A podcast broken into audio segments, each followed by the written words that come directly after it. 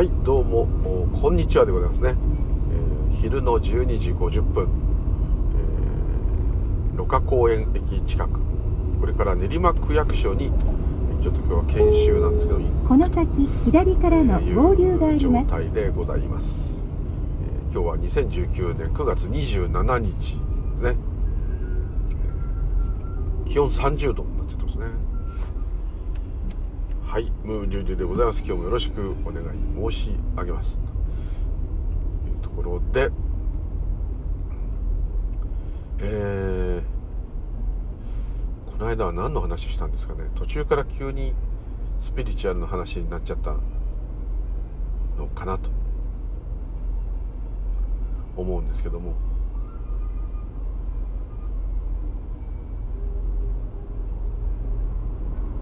なんかふと昔からよく言われてるそういうスピリチュアルの言葉の中とかいろんな、えー、そういう体験がした本とかいろんなあ YouTube の動画とかで言われてる言葉で最近ちょっと言わなくなったけどなんか久しぶりにそれを言ってる人がいてなんか懐かしいのとともにあでもちょっとそういう感じもあるなと思ったことがあったんですね。それちょっと変なことなんですけども。よくこう目覚めるっていうじゃないですか。悟りのこと。目覚めるっていうと人によっては夢の中であこれ夢だなって分かって無敵の夢になる場合がある。たまにねそういう明晰夢でしたっけ？これは夢だって分かって見ている場合ですね。あこれ夢の中かと。ははははと。で途端にね出てくる怪獣も何も怖くなくなって無敵になっちゃうとかですね。夢だから何でもやっちゃおうとみたいな。でそれと現実が一緒であこれ夢なんだと。本当の本当の本当の世界じゃなくて自分の頭の中っていうかそういう概念が作り出している世界なんだっていうのが分かってまあ、ある意味、まあ、悪く言えばあこの人生というものにの重荷が減ってですね。でこの重荷の世界をじゃあ夢見てる限りでも存分に楽しんでやろうと。すごくいい風に言えばですよ。こういう感じになると。いう話をする方多かったですね、えー、多かったんですね。あの知らない方はですけど見るとね結構まだ有名な昔から有名な人って大体こういう感じのこと言ってて。で目覚めてで大体悩みがあったり苦しみがあったりする時に悟ったりすると余計にですね、えー、なんだ本当じゃないじゃんって、まあ、こうなるんですね。有名なあの国際さんとかだとあれですよね。ご存知の方多いと思いますけど。ね、本人だけがそのうつ病でも仕事どうやれないどうしよう借金回してこうなって頭がパンパンの時にバーンって自分がいなくなるという体験して。何の問題もなかったっていうか問題自体を感じる主体がなかったっていう風になるのでこの世の中なんて夢じゃんみたいになってですね。で家族はずっとそういう旦那が大変な状態だってことで家族はあのしょんぼりしてるのにいきなりそうなっちゃったもんで何の問題もなかったねって言ったもんで奥さんかなんかが問題だらけだバカ野郎って怒ったっていうのがあってですね。まあ現実的には問題は変わってないんですけども本人の中ではこの世の中に起きている出来事が全て本当じゃないというかですね。まあ思い込みというか概念というかそういう世界だったっていうことで、えー、楽になったとかねこういうことをよく言ってる方っていうか有名な人って大体そういう感じのこと。ね、苦しみも何にもなくなったと。だけど我に戻ってだんだん時間が経ってくると結局やっぱこのシャバを夢の中とは生きていかなきゃいけないですから、えー、ね、夢だと分かっても借金がなくなるわけじゃないと。ね。失ったものが手に入るわけではないのでやっぱりこれをやっていくしかないと。でもどこかこう重さは消えていると、まあ、こういう感じなのかなと、まあ、思ったんですけども。ていうかそういう方言う方が多かったですね。でその中のこのね特に目覚めるっていう部分でうん確かにそういうことはあるなとあるかもしれないってちょっと思ったのがですね目覚めるっていう表現と悟るってちょっとなんかイメージ違うんですね。目覚めるってなんかあなんだこれ夢かっつってこう起きてだこの人生っていうものがああ夢のようなものだったんだと。もう学者もね本当はこれ夢のようなものだってこう言ってますけどもあのちゃんとしたね科学的にもこれは実在してないと。世界がですねその人その人の中のことであると。だから起きてるから起きてないっていうね色即税空空即税式になっちゃうんですけども。ただまあそれを科学的に理論を知った人と体験した人というのは全く違うのでそこはまた面白いところなんですね。でこれの一つの表現の方法として目覚めるということをですねよくこうただこれはですね先にちょっと言うとあれですけど仏教でいう無とは違うんですね。ヒンズー教でいう一元。一つしかないって。でも一つはあるってことですね。一つしかないってこと一元の教えの意味にちょっと近いんですけど意識しかないっていう表現の場合使うんですね。ちょっとこうヒンズー教っぽいですね。ヨガとかもそうですね。一つしかない。意識しかない。要するに認識したりするも何もそういうものが展開する場があるだけであってそれが意識ですね、えー、その場で起きることは一切関係ない。つまりこの意識がよくスピリチュアルでいうスクリーン映画の銀幕のことです。スクリーンにいくら映画がどんな怖い映画や楽しい映画が映ろうと。とですね。スクリーン自体に影響を及ぼすことは映像はできないですね。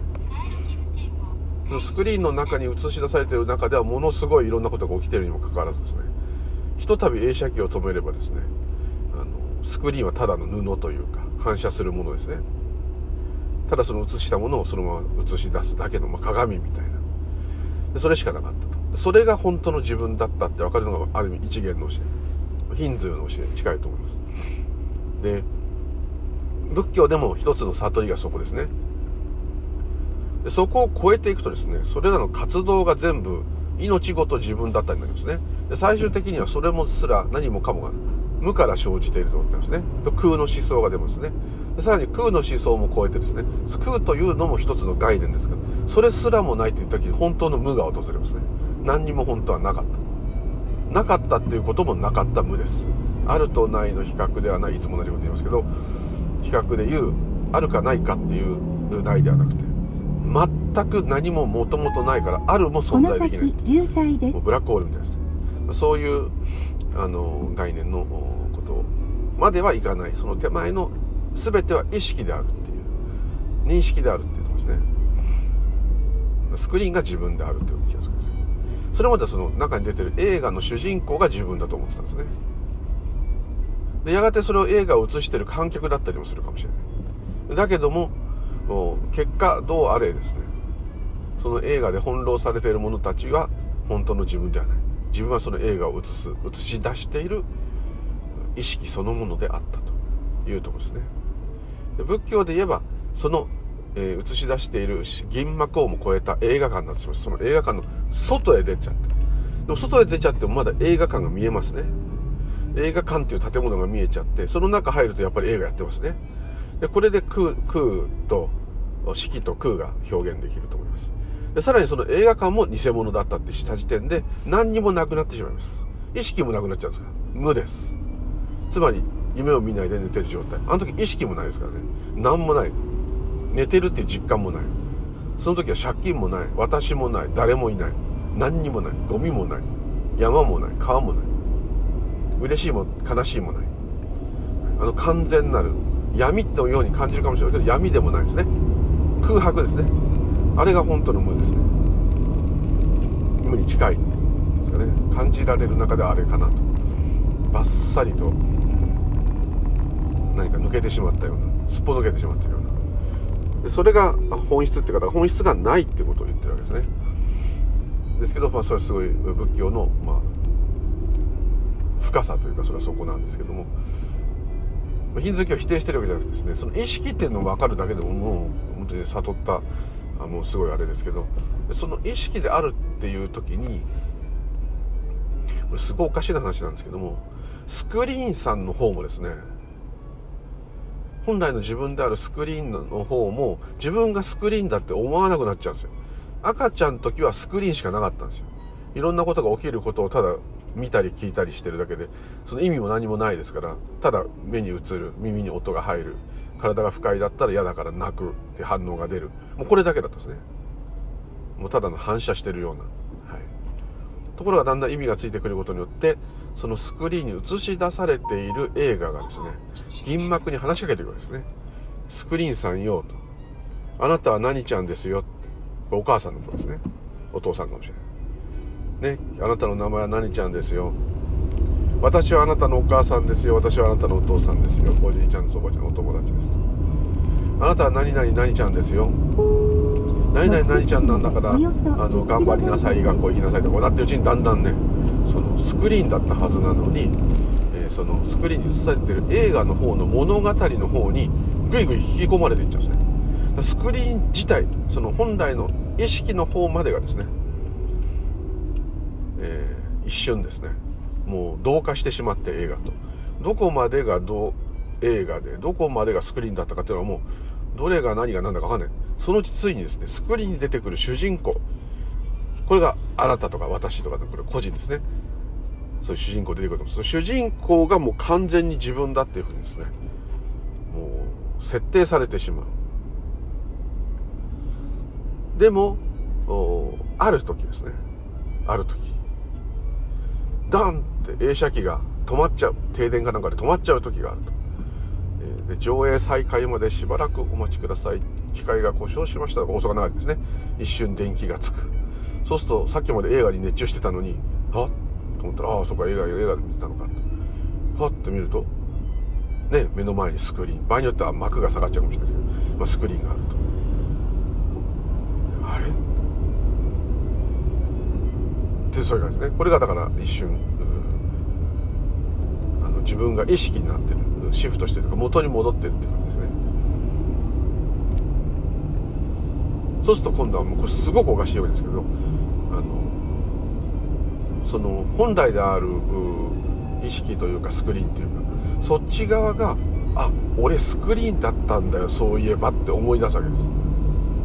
なんだよ映ってた映画になっちゃってたよ自分が。ってね映画の主人公がジョージ・クルーニーだったらジョージ・クルーニーやってたのに気が付いてたらああ俺そうだよ僕はスクリーンだよ。なんで映画の方に行っちゃったんだろう。変なのって、まあ、極端に言うとねこういうふうにスクリーン側がまた目覚め直すっていうんですかね。思い出すっていうそれでよく思い出すって表現するとかもともとそうだったのに気が付かないとか。でスクリーンと映画っていうのはもうあまりに近いものですよね。スクリーンがなきゃ映画は出ないし映画はスクリーンがないと映らない。ね。映画館でですね。ということはこれはもういつもぺったりセットなんだけどもあまりに身近でわからない。で今度はねスクリーンさんがですね俺はスクリーンだってもう自覚していてもですねずっとまたその後あ映写機が直りましたので続けて上映いたします。皆様ご迷惑をおかけしましたってまた映画が始まっちゃったらですねあのスクリーンさんはまたその映画の主人公の世界に入っていくんだけども入ってきながらも僕は本当はスクリーンだよ。だから映画で何が起きたってスクリーン自体は傷がつかない。壊れない。だよって。ふうにいられる、まあ、これがちょっと例えとしていいか分かりませんけど左からの合流があります。なんていうんですかね、えー、一つの目覚める。なんか目覚めるっていうのはもともと目覚めてたものが一瞬映画がすごすぎてそっちに集中して気持ちが映画に入り込んじゃって寝ちゃった。夢見てる状態。人生を生きてる状態ですね。でまたある時何かの機会にパッと「おあそう自分はスクリーンだったぜ」って。こうなるでまたあふっと映画に戻ったら今度は映画の中の主人公が悟った映画になってるんですね。で映画の主人公が「俺は悟ったぜ」俺は今こう演じている。これが私ではない。この体も心もこの私だと思ってる感覚も幻想だ。これらを映し出している大元の意識が俺だったんだってこう言うわけですね。思う映画がまただから悟ったって喋ってるとかねなんか分かったって言ってる目覚めたって言ってる人はまた映画なんですよそれが。ただ映画の中で事実を語ろうとしてるわけです。ですけど映画の主人公でいるってこれは寿命ですね。体が持ってる寿命っていうか頭が持ってる寿命っていうか。その寿命の間はあのー、映画の中の主人公をやってるんだけども本当は自分はスクリーンだと。映画の中でその人が死のうがですね生まれようがですね輪廻しようがですねスクリーン自体には何の影響も出ない。で本来自分はスクリーンなんだって分かってるから生まれてきてもいないし死んでもいないんですよ。映画の中では生まれてきて死んでいきます。ですけどスクリーン本当はスクリーンなんですけどスクリーンはもともとあったという、設定にしといていただければ、えー、あ僕はスクリーンなんだから生まれてもないし死なないよと。生まれたり死んだりするのはあくまで概念だと。自我なんだと。存在できないものだいうのがあ一元の教えというかですね、はい、一つの目覚めですね。ブッダのそのさらにそれのえそのそれが映画館だって分かってですね。じゃ空ですね。映画館から出る、ね、映画館だって分かったら式映画館からポンって出たら空。でさらにその両方ともないと。本来はないんだと。といった無ですね。そこまで、えー、言ってらっしゃるとお釈迦様とか道元とかあの言ってらっしゃると思うそれはもうすごいなんというか。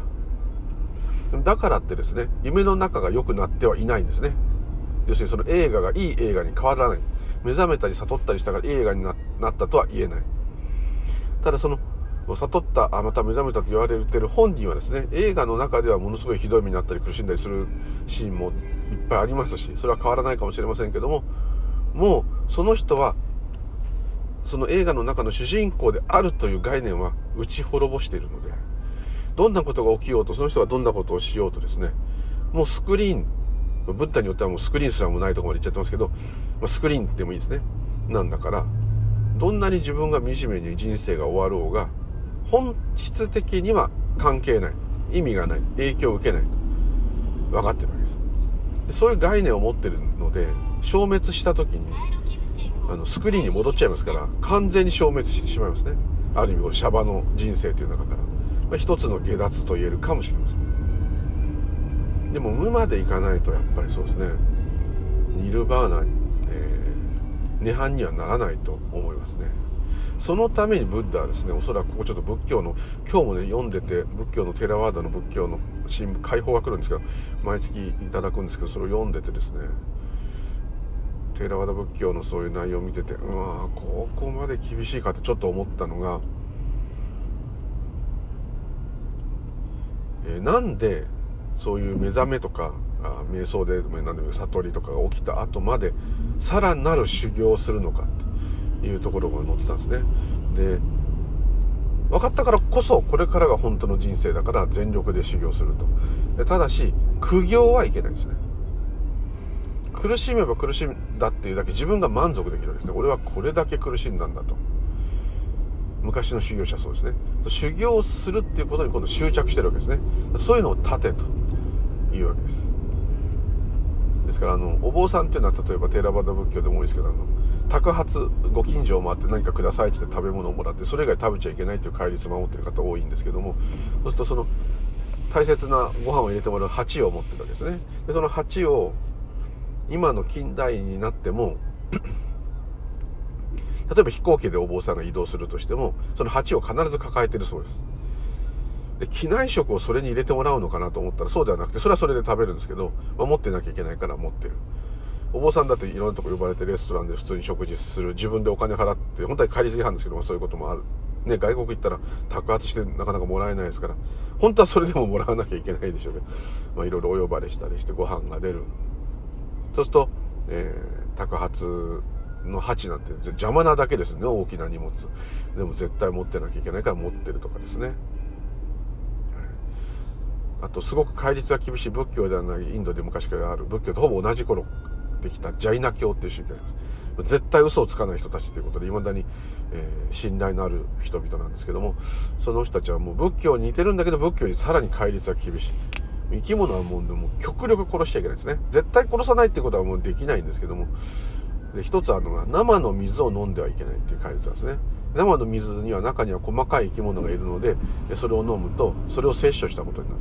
で一つはですね多分昔水が今でもそうですけどインド良くないので、えー、沸騰させた水じゃないと飲んだら体がおかしくなるって意味がほぼ入ってたとは思うんですけども、えー、沸騰させた左右でなければ飲んじゃいけないということでよくそれであの水がなくてですねインドも結構あの暑くて砂漠みたいなとこもあるので多くのジャイナ教のお坊さんが脱水症状になってね亡くなったりしたと。でもそれが本望でかっこいいみたいなねそういうとこがちょっとあったりしたんですけども、うん、あとお寺に食べ物があるにもかかわらず宅発でも人からもらえなかったお坊さんは食べちゃいけない。その代わりお寺にある食べ物を食べる人がいなくなっちゃったのでお寺にあった食べ物が腐ってしまったと。こんなバカなことはもしお釈迦さんがいたらですね食べ物を粗末にしたらなりませんってことがしたら最もアホらしいですね、えー、ことになります。ところがあそうなる。で、えー、例えばその左右しか飲んじゃいけない宗教の場合は、えー、例えば近代国家あ先進国に行ってですねもうそういう汚くない水があるところなのに一度沸騰させてくださいと。それから冷ましてくださいと。そして持ってきてくださいとオーダーするそうですね。そうするとお店の人は余計な光熱費は使うわ面倒だわですね。あの大変なんですね。それなのにそういうことをすると。これは一体どうよと。いうことをおっしゃってましたね。だから修行っつってもですね。そういうのはちょっと馬鹿らしいってもあるんですけども。でなぜ仏教はですねそういうのが分かったにもかかわらず今度はですねそれでもですねそういうのが分かったとしても人間のその欲望が変わらないわけですそんなに、え、夢から目覚めようがないし夢だって分かったからこそ余計好き勝手する人も出ちゃうぐらいですからそういうとこすごい制御が必要なんですけどもその制御ですね制御も本当は起きるか起きないか本当は自然がやってることなんですけどもでもそこをあえて分かっていながらですねより自分を戒めていく。で最終目標は生存していることへの執着をなくすんですね。生きていたいっていう執着をなくす。しかもそれは鬱になったりやる気がなくなってってことじゃないです。本当にそれ自体に価値がないっていうところまで自分を追い込む。価値がないっていうか価値はありもしないしなくもないってあああってもいいしなくてもいいっていうんですかね。ちょっと難しいんですけど。そこまで最終的に持っていかないとニルバーナに達さないというかこりゃ大変だなとちょっとね思ったんですけど。仏教がなぜね自分でそう思って言うのおかしいんですけどいつまでたってもそれ人生修行だって言い方はもちろんできるんですけど普通のシャバの考えなら分かりますよね。お寿司屋さんでも何でも人生は一生のね修行だと。まだまだ半人前ですよなんつってね何十年もやった人はまだまだ修行です毎回毎回修行ですってこう言いますね。それはその通りで仏教でもそうなんですけどもその意味よりもむしろですねもうそあの人間の寿命じゃ足りないっていうぐらいですね。時間がない。も徹底的にそっちに追い込むべきであるとだけどさっき言った苦行になっちゃいけないと。苦行したことで満足するからだと。で何もかもそれねあの満足っていうものを省いていくわけですね。非常に厳しい、まあ、本当に厳しい、内容ですね。やっぱりこう欲望が特にその分かっちゃった後に追い込みをかけてくるって感じですね。分かっちゃったからこそこの世界は夢なんだからまあ確かに分かっちゃうと執着は減りますよね。自然に。だって本物だからこそみんなあの欲しがったり狂ったりするわけですけど。でそうやっちゃったってそんなの一瞬のうちに消えちゃう一瞬のなんて本当に淡い夢のようなものだと。で、ね、天下人になった大名がみんな亡くなる時にこの世は夢みたいだって豊臣秀吉とか誰でも言ってましたね。世間苔だと。あの聖徳太子まで言ってるんですから世間古見この世の中は夢である。ね仏教日本に伝えた方と言われてますけどそういう方ですら聖徳太子さんでさえそういうそういうっていうかそれを悟ったわけですね。夢だった。あといい夢だった。ありがとうって人もいるし、はい、まあうまく言えないですけど厳しいんですよね。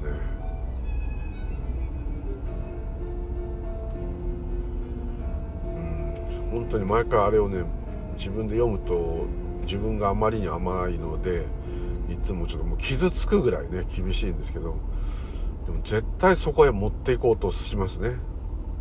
いい人間になれって言ってんじゃないんですよ。そこがね一般の仏教のイメージとちょっと違う。まあ大乗仏教は若干そういうとこあるかもしれないけどどっちかっていうともう他人をどうこうすっていうよりは救うってもちろんあるのは他人を救うことによって自分ののためにと思うことを忘れよというとこあるわけですね。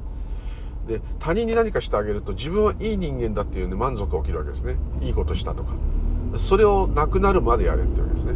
結局それは他人を救うためにやるっていうよりは本当の意味では自分を救うために他人を救い続けてそれでも自分はいいことしたとか。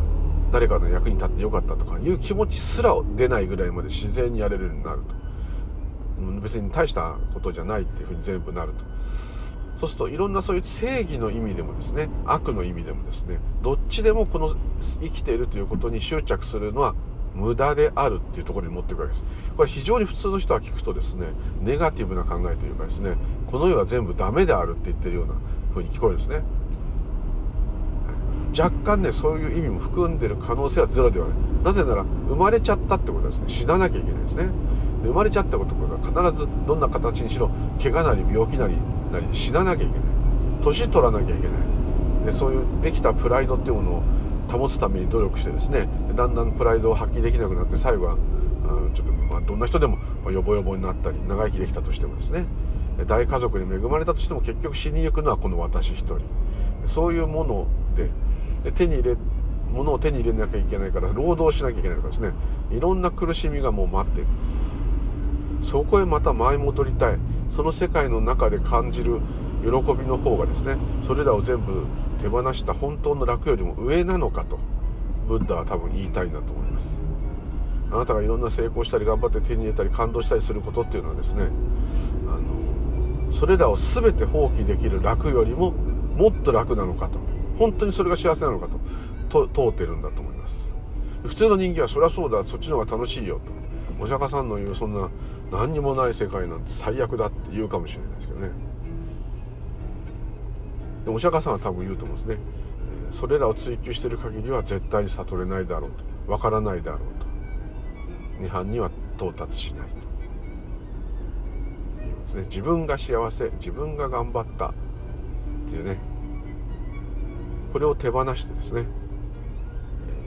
もう本当に天命を待つだけになる。ふぬけみたいに言うんですけどふぬけにならないですね。だって自然にいろんなことしますね。そして、えー、他に対する慈しみの心はあ慈しみの心が出なくなるぐらい普通にできるぐらいにならなきゃいけないわけですね。あもうすごいことなんですけども。読めば読むほど厳しいと思っちゃうそれはなぜ厳しいかって感じると自分が良くなろうっていう気持ちが強いからです。私がですね。強いからなんです。そしてこのやっぱり執着がねああのの塊だっていうことですね。よくね生まれてきた時とか誕生日とかそういうのをみんなおめでたいというふうにこうするんですけども仏教はですね大してめでたくはないと。めでたくもないしめでたくなくもないんですね。意味がないからというよりはそそれも執着だからですね。本当に気持ち悪い宗教なんですね。そういう点では。で大体ねあのテーラワード仏教系の少女仏教系のお坊少女仏教って言いました上座部仏教のお坊さんにですねなんで生まれてきたんですかってお坊さん自体に聞くじゃないですか。そしたらバカだからですって大概言います。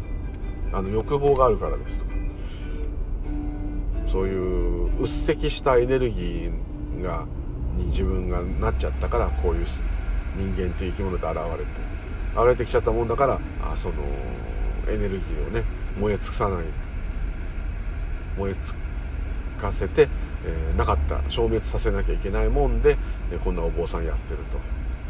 まあそういうことですね。これ生まれてこない方がねいいのかよっていうねそういうの普通の概念とは全く違うし、えー、生まれてこない方がいいと言ってるんじゃないですね。どっちも大してそれをいちいち大騒ぎする人は全くないということです。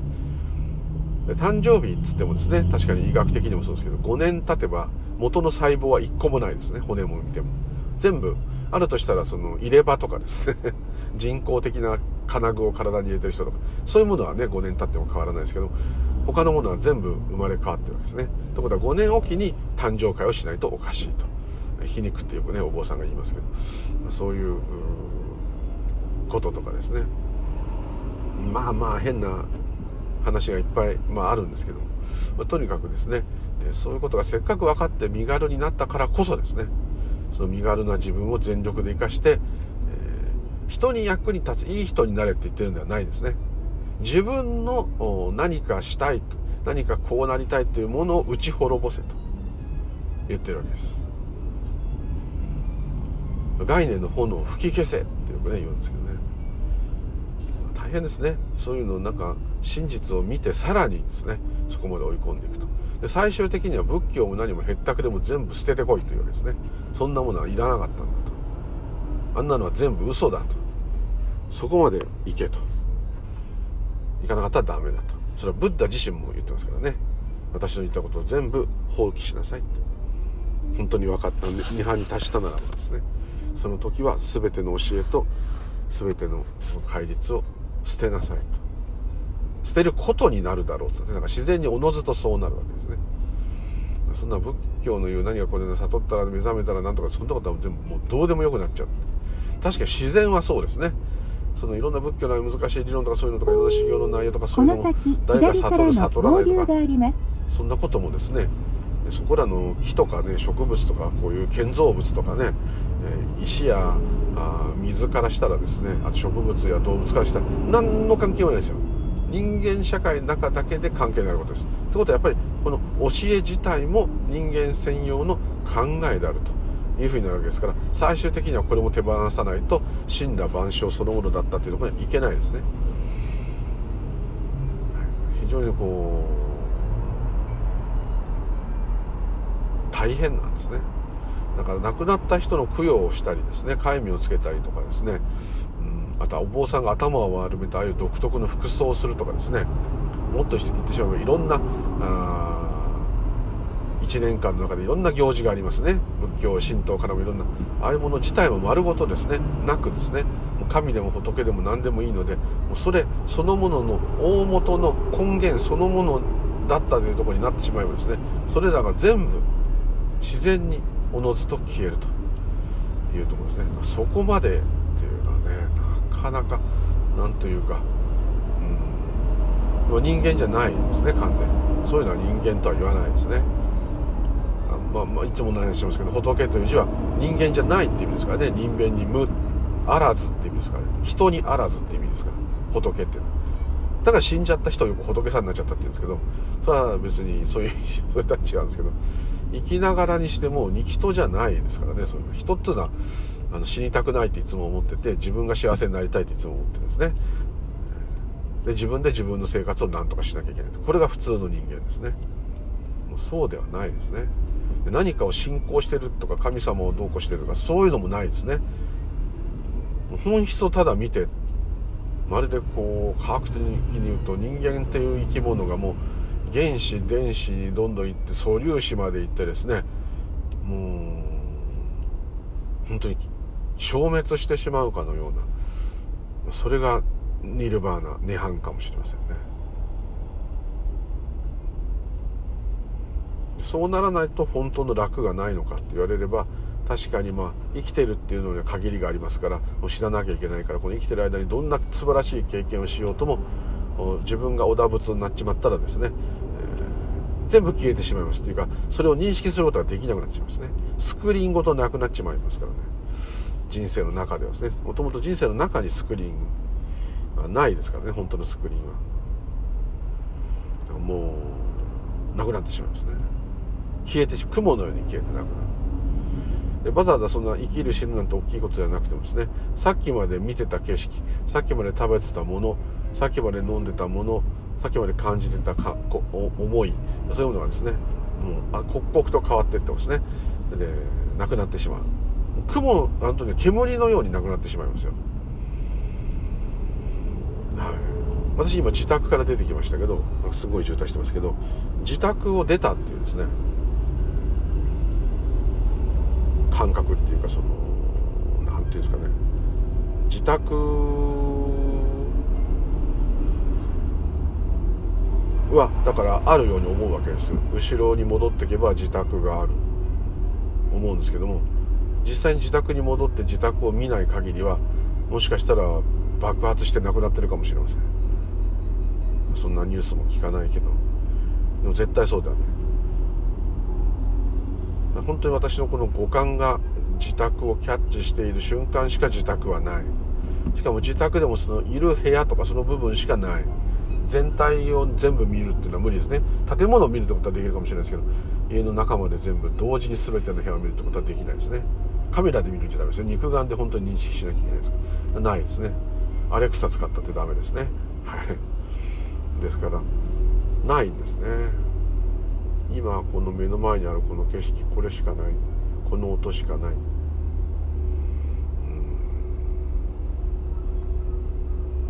こういう映画なんですかね今ね。こういう映画ですね。映画なのはこの目で見えてるだけじゃなくてこの私が車に乗ってる様も含んで映画にしないとダメですね。不思議ですね。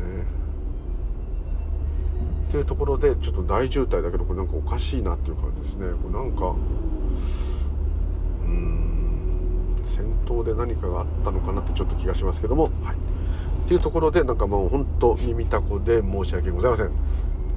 一番しかもメジャーなスクリーンの話でもう一回細かく言ってみました。まあ一元の教えですけどね。もうちょっと掘り下げてそれを超えて無の話までしたいんですけども、まあ、自分がそこまで分かってないので分かってないところはあんまり話せない。